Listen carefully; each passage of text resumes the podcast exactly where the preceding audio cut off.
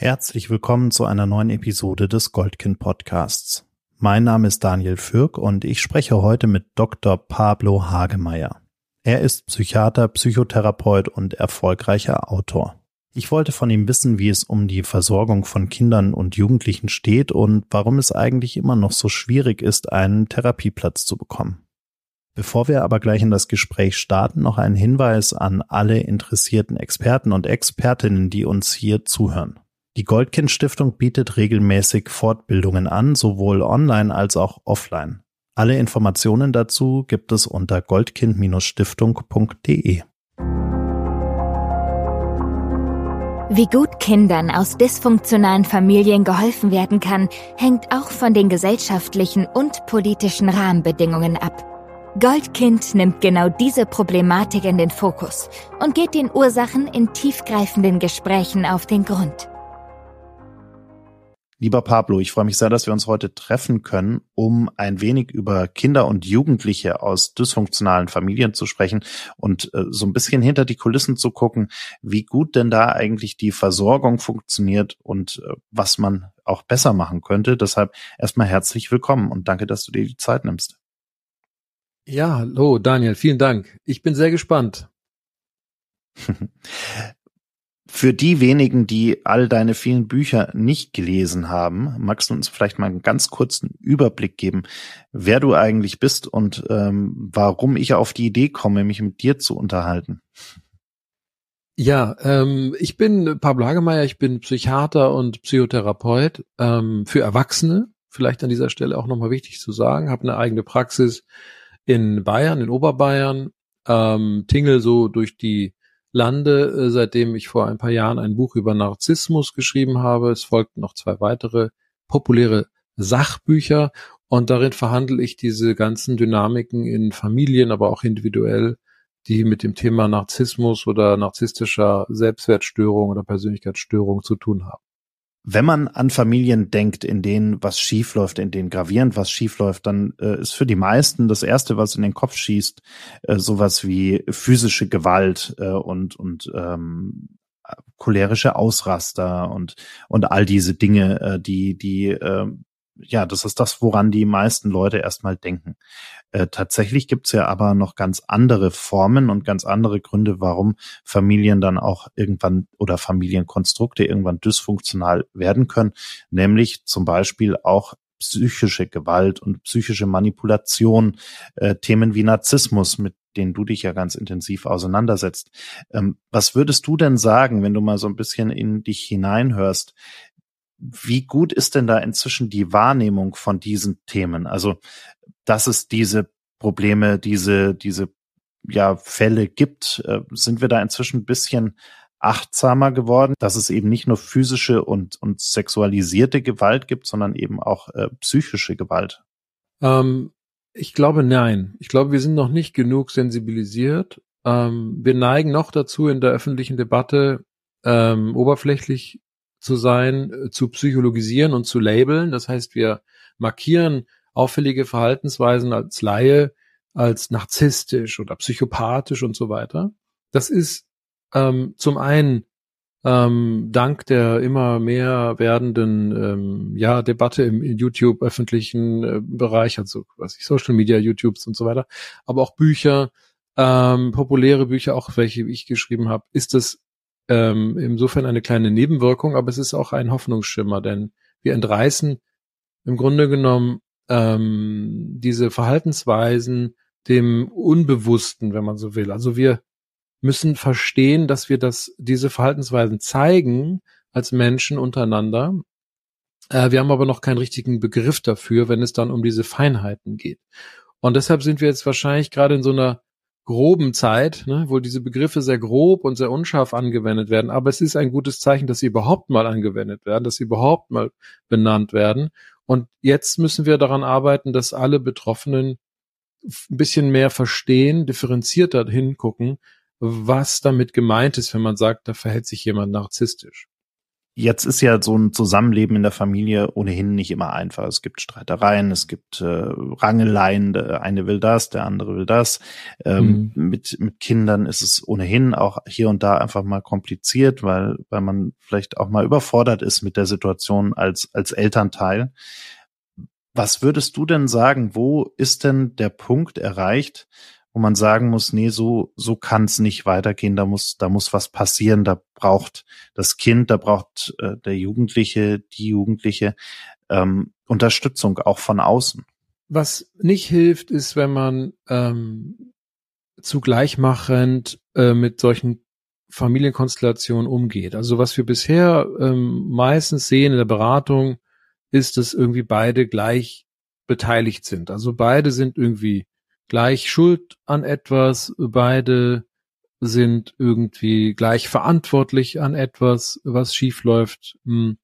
Und wenn die Grenzen überschritten werden, also wenn es nicht nur äh, heiß hergeht, verbal oder es so, so ab und zu mal zum Konflikt kommt, sondern es wirklich zu Gewalt kommt, das ist auch, auch wichtig zu unterscheiden. Aggressivität und Gewalt sind zwei verschiedene Dinge. Wenn es also zu Gewalt kommt, das heißt zu einer Verwundung, einer seelischen, psychischen Verwundung, einer Verletztheit, die durch viele Menschen traumatisierend erlebt wird, das ist auch eine neue Erkenntnis. Also jede äh, seelische Belastung kann zu einer Traumatisierung, also zu einer Verletzung führen, eine kleine, die sich dann vielleicht auch summiert über die Zeit und dann kriegen wir diese komplexen ähm, Traumafolgestörungen. Also wir haben eine, eine Vielzahl an an ähm, Verletzungen, die sich sammeln. Und wenn wir diese ähm, gleich behandeln, also wenn wir den sogenannten Täter und das sogenannte Opfer oder Helfer ähm, gleich behandeln, ähm, verleugnen wir oder beschämen wir oder entwürdigen wir wieder erneut die Person, die die meisten Wunden davongetragen hat. Das sind meistens die Kinder denke jetzt immer erst vielleicht an die Frauen oder an das schwächere Geschlecht, wenn man so will. Aber das stimmt häufig nicht. Häufig ähm, verletzen sich die Erwachsenen ähm, fast gleich äh, mäßig, sage ich mal. Es gibt Ausnahmen, ähm, die müssen wir noch besprechen. Aber die meist, am größten Leid davon tragen sind die Kinder. Und die passen sich in ihrem, im, in frühen Ich, wenn sie ich schwach sind, natürlich an die Situation an und lernen, wie es eben nicht gehen soll, aber passen sich trotzdem an. Und für die wird dann Nähe gefährlich oder äh, Liebe bedeutet Leistung und so weiter. Dann werden diese Dinge falsch eingestellt. Ähm, was aber wichtig ist, ist zu erzählen, ähm, dass wenn Menschen aufgrund einer inneren Fehleinstellungen bezüglich Charakter, Persönlichkeit, Stil, Motivation und, und Dingen, die sie gelernt haben, Psychologen nennen, haben da verschiedene Begriffe für, ähm, dass die natürlich lernen müssen, in ihrer Verantwortung gegenüber dem anderen und dem eigenen Verhalten äh, gerade zu stehen. Das heißt, eine Person, die eine Impulskontrollstörung hat, die also sich selbst nicht im Griff hat, die sich selbst auch emotional nicht so gut regulieren kann, muss dafür selber gerade stehen. Und da können, müssen wir aufpassen mit diesem Gleichmachen. Und viele Außenstehende tendieren dazu, gleich zu machen, weil es zu kompliziert ist. Also keine Richterin im Amtsgericht oder im Familiengericht oder kein Jugendamtmitarbeiter ähm, oder nicht so viele, sagen wir es mal so, bisschen, bisschen fairer formuliert, äh, sind vielleicht wirklich daran interessiert, durchzusteigen und zu verstehen, wie diese ähm, dysfunktionalen Familien funktionieren. Und da ist häufig eben ein Anteil ähm, etwas mehr in dieser Rolle des Täters oder des Helfers, des, die dann so in so eine Täterrolle kippt. Und häufig sind dann viele auch in so einer Opferrolle und das dreht sich dann im Karussell. Und das zu durchbrechen und zu verstehen ist hochkomplex und schwierig. Und eben da alles gleich zu machen, entwürdigt letztlich die Person, die am meisten verletzt ist. Nun, da muss die Politik natürlich ansetzen, da müssen wir natürlich auch Bewusstsein kriegen für diese Bereiche in allen Fachkräften oder in allen beteiligten ähm, Personenkreisen, sei es vom Anwalt, von Richter, Jugendamtmitarbeiter, Therapeuten und so weiter. Und da ist es noch nicht angekommen. Da ist, glaube ich, meines Wissens noch nicht angekommen, äh, worum es wirklich, wirklich geht. Ich habe mich mit dem Thema natürlich ja auch äh, sehr intensiv äh, beschäftigt, wie du weißt. Und was ich immer ganz interessant fand, äh, gerade wenn du mit Leuten aus älteren Generationen sprichst, ähm, dann kommt oft so ein lapidarer Satz von wegen, ja, äh, das Kind war ja auch nicht einfach früher. Das hat's den Eltern ja auch nicht einfach gemacht. Und das war ja äh, auch, hat ja auch dazu beigetragen zu der, zu der Situation. Können wir da vielleicht an der Stelle mal so ein bisschen mit dieser, mit dieser Schuldfrage aufräumen, damit wir das mal irgendwie so, so ein bisschen geklärt haben an der Stelle? Ja. Es sind natürlich alte Tradierungen, wie wir Erziehung machen. Und ähm, leider ist dieses Schuldthema, du bist schuld, du kriegst jetzt deswegen ein schlechtes Gewissen und du wirst dafür bestraft, eine, eine, tja, oldschool Geschichte, um nicht zu sagen, äh, ähm, ja, aus dem letzten Jahrhundert oder vorletzten Jahrhundert, eine Methode, wie man eigentlich Menschen nicht erziehen sollte. Ähm, das wissen wir aus der Neurowissenschaft, das wissen wir aus den modernen pädagogischen Konzepten und so weiter. Ähm, wir können Erziehung am besten machen, indem wir kurz die Schuldfrage verhandeln. Das kann man schon machen. Das nennt sich Fehlerkultur. Das heißt, wir sagen einfach, okay, mir ist jetzt dieser Fehler passiert. War das jetzt ein relevanter Fehler oder ein irrelevanter Fehler? Dann korrigieren wir diesen Fehler, dann beheben wir ihn, dann versuchen wir zu verstehen, wie der passiert ist. Und dann geht's weiter. Es fehlt also in der modernen Herangehensweise im Umgang mit Schuld und Fehlern die Bestrafungstendenz. Das müssen wir wissen. Das heißt, wir werden ein schlechtes Gewissen, Schamgefühle sicherlich auslösen, aber wir werden auch dafür, dass wir Schamgefühle entwickeln, nicht bestraft werden. Die Angst vor Strafe ist ja das und die Angst ist häufig das, was Menschen ähm, dazu bringt, bestimmte Dinge auszuüben, ähm, sich bestimmten Dingen zu unterwerfen sich hochgradig anzupassen, sich selbst zu verleugnen, im eigenen Charakter, in den eigenen Bedürfnissen. Angst ist da ein sehr schlechter Ratgeber, aber in sehr, ähm, ich sag mal, diktatorischen Systemen, es kann auch in einer Familie sein, wo nicht diskutiert wird, wo keine Diskussion erlaubt wird, das sind ja auch so Formulierungen aus der alten Zeit, da gibt es jetzt keine Diskussion, ähm, ist es ähm, nicht so gut, weil da das Individuum, das Kind sich nicht so frei entwickeln kann und an zwei wichtigen Faktoren verlernt, nämlich wirksam zu sein und wichtig zu sein. Diese beiden Dinge verlernt das Kind, weiß nicht, wie das geht und dann müssen wir uns nicht wundern, wenn die dann erwachsen werden, dass wir uns da auch letztlich wieder irgendwelche unabhängigen, unsicheren Menschen züchten, die dann entweder überkompensieren in ihren Narzissmus oder unterkompensieren in eine völlige Anhänglichkeit und Hilflosigkeit und Unselbstständigkeit. Ähm, eine Kollegin von mir äh, macht es so, die sagte, bei uns in der Familie machen wir das so. Wir klären ganz schnell, wer schuld ist und dann machen wir weiter an sich gäbe es ja ganz viele Hilfseinrichtungen, die äh, Kindern und Jugendlichen mit einem dysfunktionalen Familienhintergrund schon recht früh helfen könnten äh, und auch am Ende des Tages die Eltern unterstützen könnten, die einfach in einer Überforderung stecken ähm, oder eben auch durch, durch psychische Erkrankungen in einer Überforderung stecken. Ganz viele von diesen Programmen, von diesen Einrichtungen kämpfen aber grundsätzlich mit dem Problem, dass sie wahnsinnig stigmatisiert werden, weil alles, was irgendwie dann damit zusammenhängt, gleich wieder äh, in den Köpfen der Leute, dass das Jugendamt äh, aufruft und äh, man da dann mhm. gleich wieder diese, diese Maximalmaßnahme des, des Kindesentzuges äh, im Kopf hat. Ähm, mhm.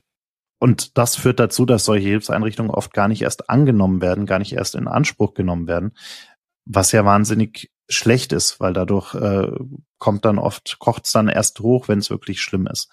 Ähm, hast du eine Idee?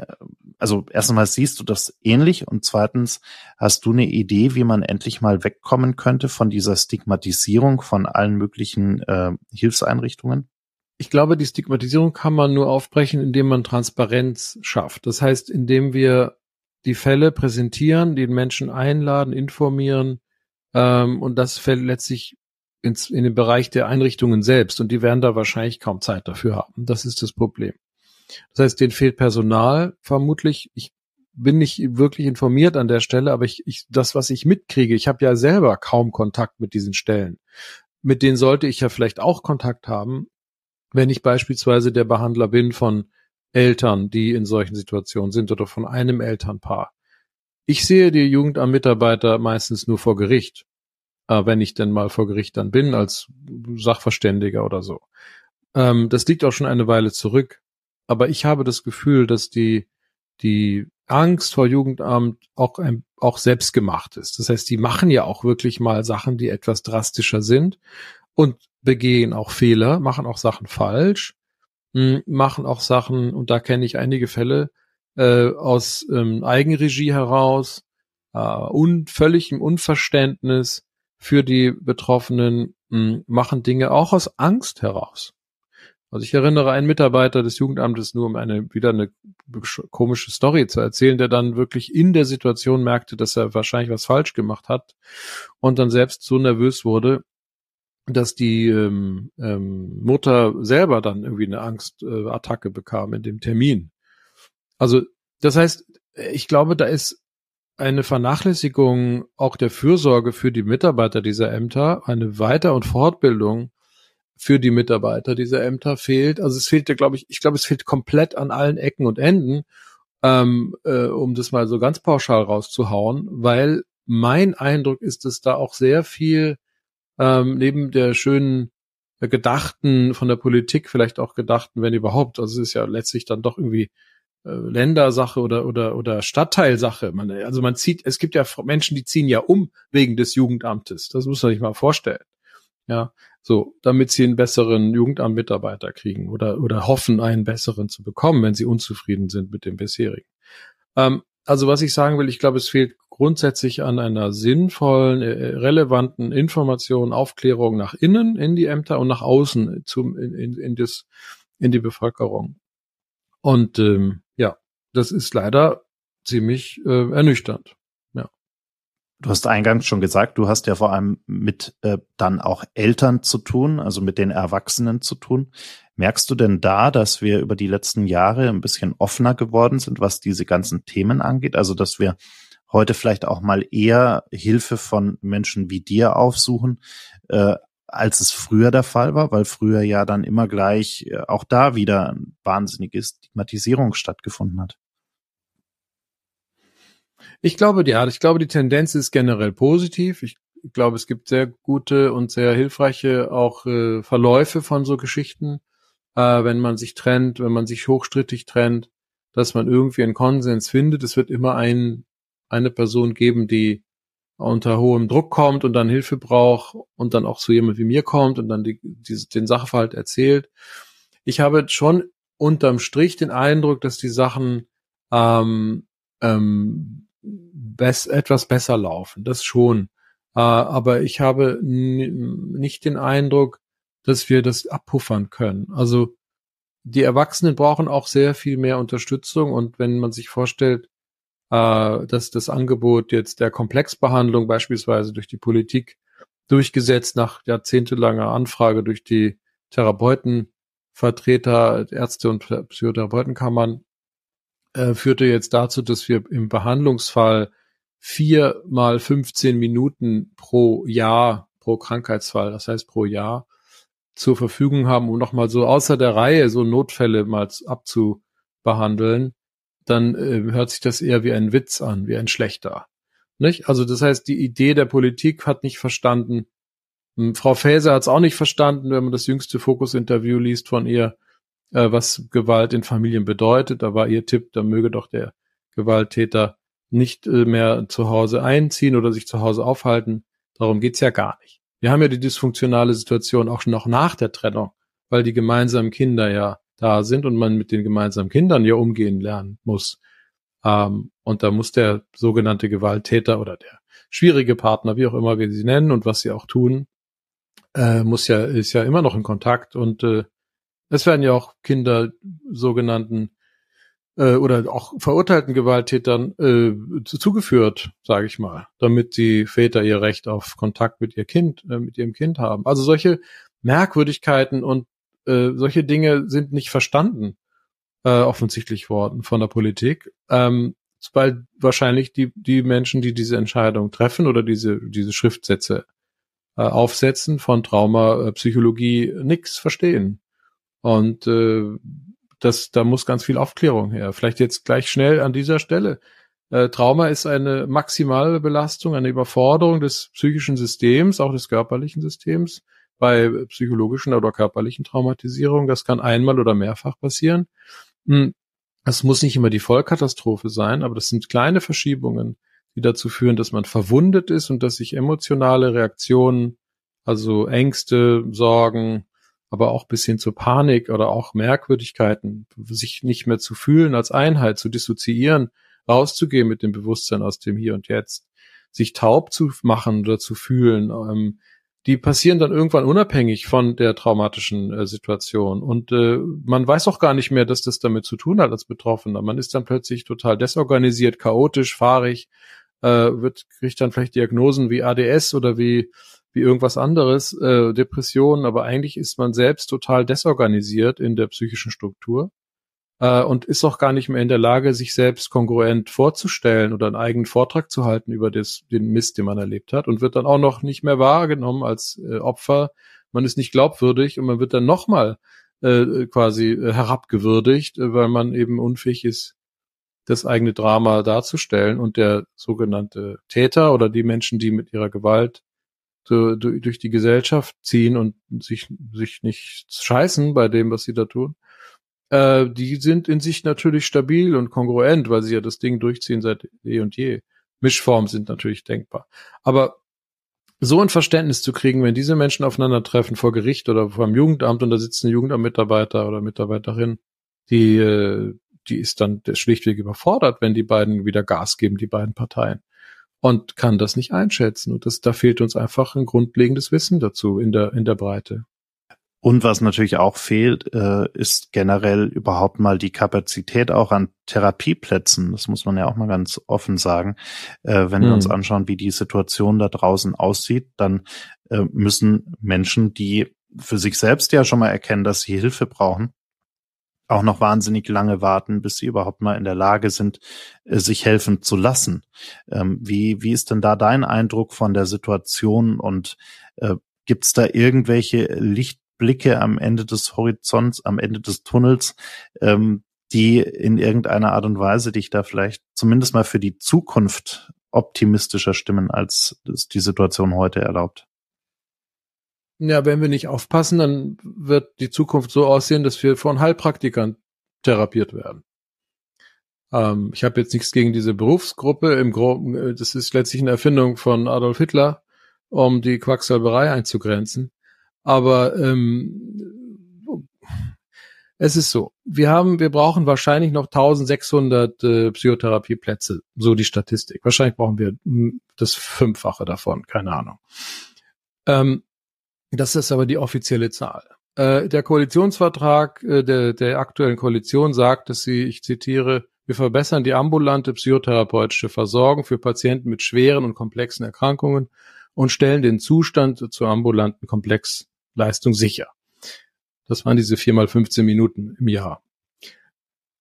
Ähm, wir haben Wartezeiten von bis zu, weiß ich nicht, sechs Monate, drei Monate. Eine Kollegin von mir kann innerhalb von zwei, drei Wochen einen Termin einschieben, da hat sie wahrscheinlich sich immer was freigehalten.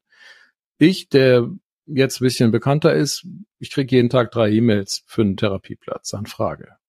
Oder auch für Notfalltermine ich kann das alles nicht bedienen.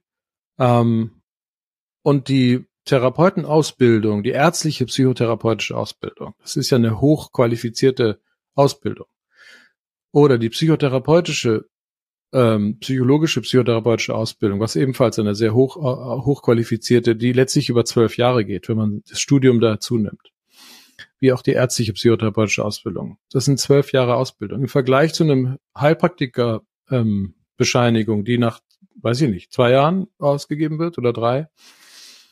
Ähm, das ist das Einzige. Was, genau, das eine. Das zweite ist, die, es gibt sicher viele Heilpraktiker, die eine Qualifikation haben in ihrem Spezialgebiet. Warum nicht? Ich bin selbst als ärztlicher Psychotherapeut schlecht ausgebildet worden in psychotherapeutischen Verfahren, habe mir das alles spät angeeignet.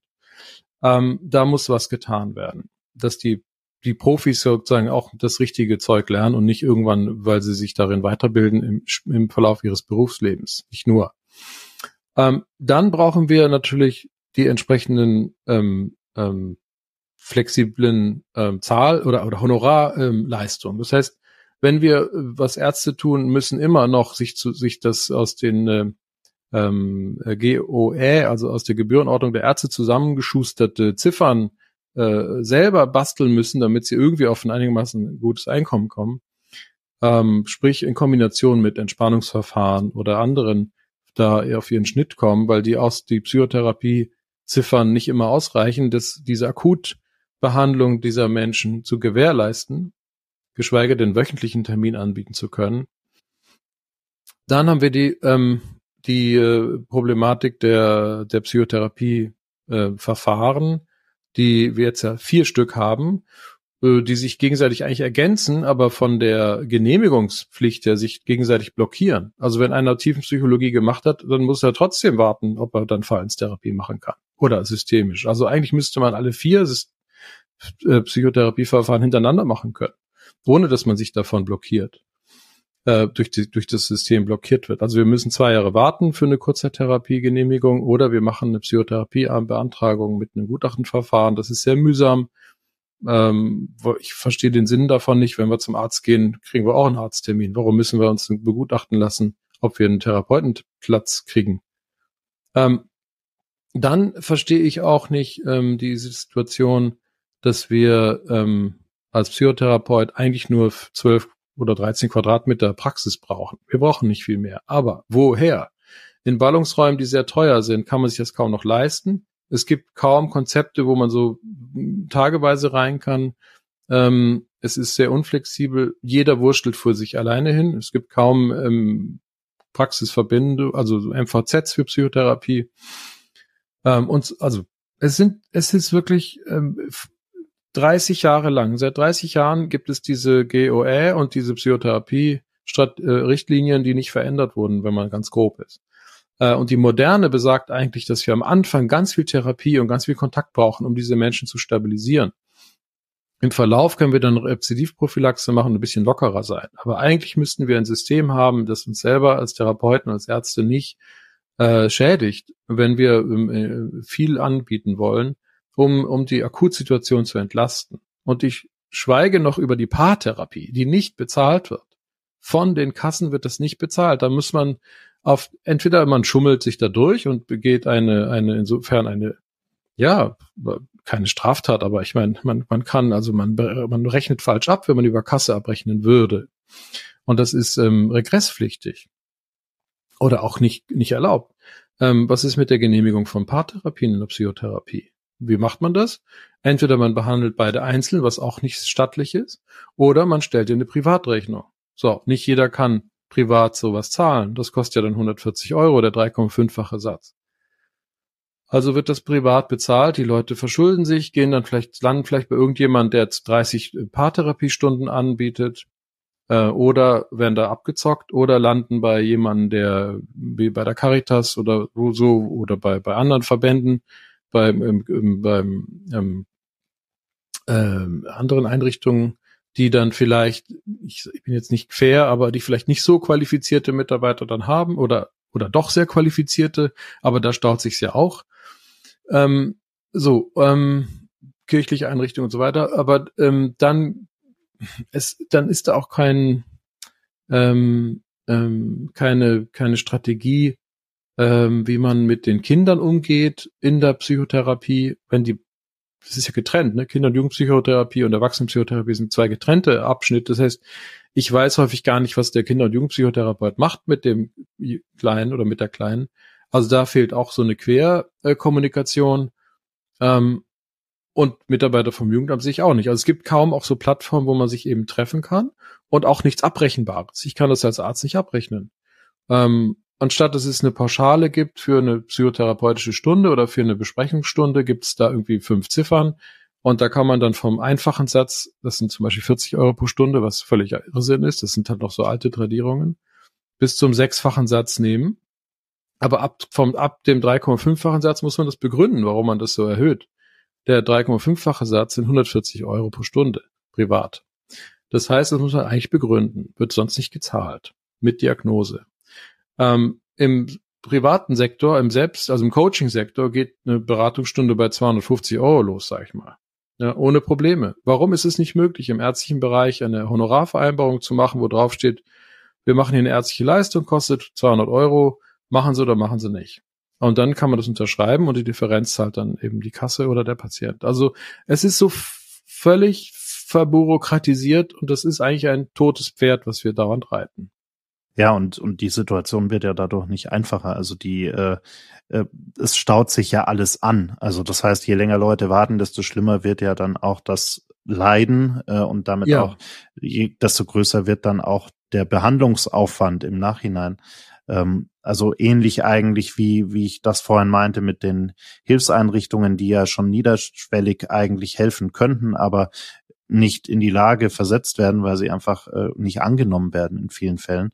Äh, und dann das, kommt das, hinten raus genau. erst das große Problem. Und das ist ja, in der, und in der dieses niederschwellige, ähnlich. genau. Und das niederschwellige Angebot, dieses schnell, was wir eigentlich aus einer Notaufnahme kennen, im Krankenhaus. Ich bin ja auch Psychiater und in der Notaufnahme, da ist man ja sofort, ist ja mal sofort da. Und dieses, dieses akute ähm, gibt's nicht in der Psychotherapie. Ne? Also ein Akuttermin in der Psychotherapie gibt's halt in drei Wochen, wenn man Glück hat. Und das kann nicht sein. Man kann natürlich Glück haben und früher. Aber du hast völlig recht. Ich spreche jetzt sehr viel aus der Perspektive der Ärzte und der Behandler. Aber was wir natürlich ähm, im Blick haben müssen, sind, äh, ist das, das ist die Gesundheit der Patienten und der Klienten. Ähm, und ähm, und da ist natürlich das die Bereitschaft für ein Angebot von Seiten der Ärzte oder der Therapeuten ist ja auch ein bisschen verhalten, wenn die wissen, ich muss hier nach zehn Stunden oder oder wie auch immer äh, muss hier irgendwie bürokratische Hürden nehmen oder nach 24 Stunden äh, Termin, weil ich sonst hier nicht weiterkomme. Also muss ich, ähm, ja, muss ich, bin ich selbst blockiert, ne, so ein Angebot zu machen und mal schnell nochmal jemand zwischen abzurechnen oder zwischen zu sehen. Und man kann es auch nicht. Also ich meine, viermal 15 Minuten äh, als äh, Komplexleistungsangebot in einem Fach, das sich sprechende Medizin nennt, geht gar nicht. Weil äh, ich brauche fünf Minuten für Hallo und Tschüss sagen. Ich weiß nicht, wie die anderen Menschen das machen. Und dann bleiben wir vielleicht noch zehn Minuten. Und in den zehn Minuten sagt mir jemand, dass er vielleicht Suizidgedanken hat oder dass er vielleicht Stress mit seinem Partner hat. Das, das, das wird nicht gehen. Ähm, und wenn das eine Stunde verbraucht ist, dann war's das. Und insofern rechnet man äh, fantasievoll ab und das wird dann auch geprüft häufig und das wird dann auch in Regress genommen oder nicht akzeptiert und so weiter. Und da tun sich die Ärzte eben und die Therapeuten schwer, kreativ zu werden, weil sie wissen, nö, mache ich nicht. Also wer bleibt auf der Strecke? Der Patient.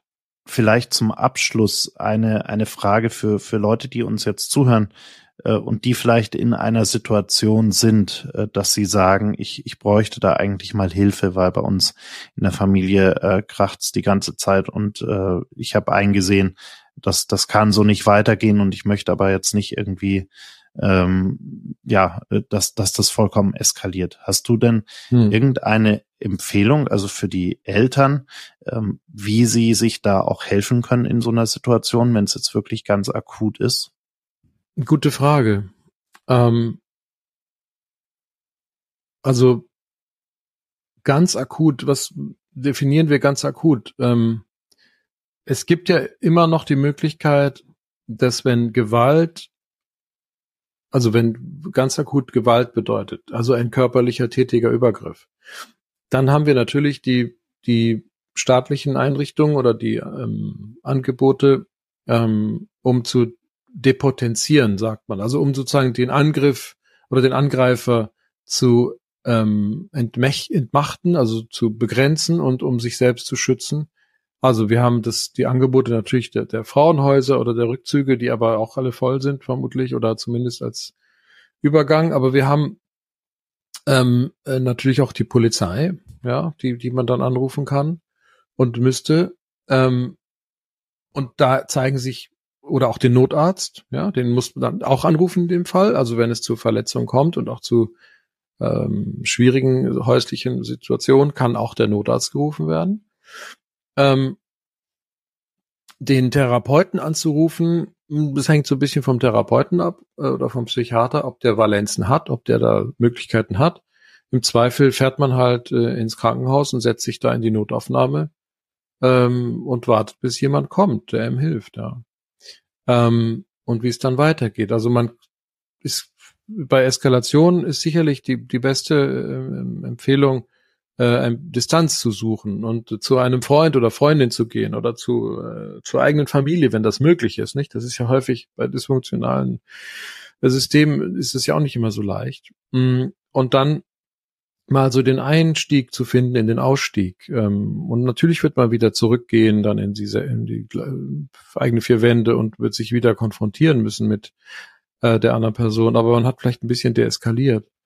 Ähm, und wenn das nicht geht, dann, dann auf Distanz gehen. Und der Therapeut oder der Jugendamtmitarbeiter in der akuten Situation können eigentlich nur was machen, wenn diese Person das auch wirklich wollen. Also wenn jetzt dieser Therapeut oder dieser Arzt sich da engagiert für, ja, oder der Jugendamtmitarbeiter, der muss es wahrscheinlich eher noch machen als jetzt der Arzt, aber ähm, einzugreifen ähm, hängt wirklich davon ab, wie viel die selbst auf ihre Kappe nehmen und wie engagiert sie selbst sind, weil sie müssen dann ihren eigenen Tagesplan äh, umwerfen und Termine absagen, um einen Akuttermin zu bedienen. Und so, so mache ich das zumindest. Das ist meine Alltagspraxis, dass wenn wirklich was akut ist, was selten der Fall ist, was ja auch eine gute Nachricht ist, so häufig ist es ja nicht, ähm, dass man dann ähm, tatsächlich die anderen Termine absagt und sich dann um diesen einen Fall ähm, länger kümmert. Aber dafür kriegt man keine Kohle. Da gibt's kein Geld für. Also man kann das abrechnen irgendwie als Einzeltermin, dann gibt's vielleicht, also man kann auch nicht, ja, aber das ist halt die Situation. Ja. Pablo, ich danke dir für deine Zeit und äh, für die für die spannenden Einblicke in dieses System und äh, ja, was woran es eigentlich hakt und äh, um mal zu sehen, was was verbessert werden müsste. Ja, danke dir. Ja, ja danke. Hm. Vielen Dank für deine Aufmerksamkeit. Wenn dir dieses Gespräch gefallen hat, folge uns auf YouTube, Spotify, Apple Podcasts oder wo auch immer du gerne Podcasts hörst.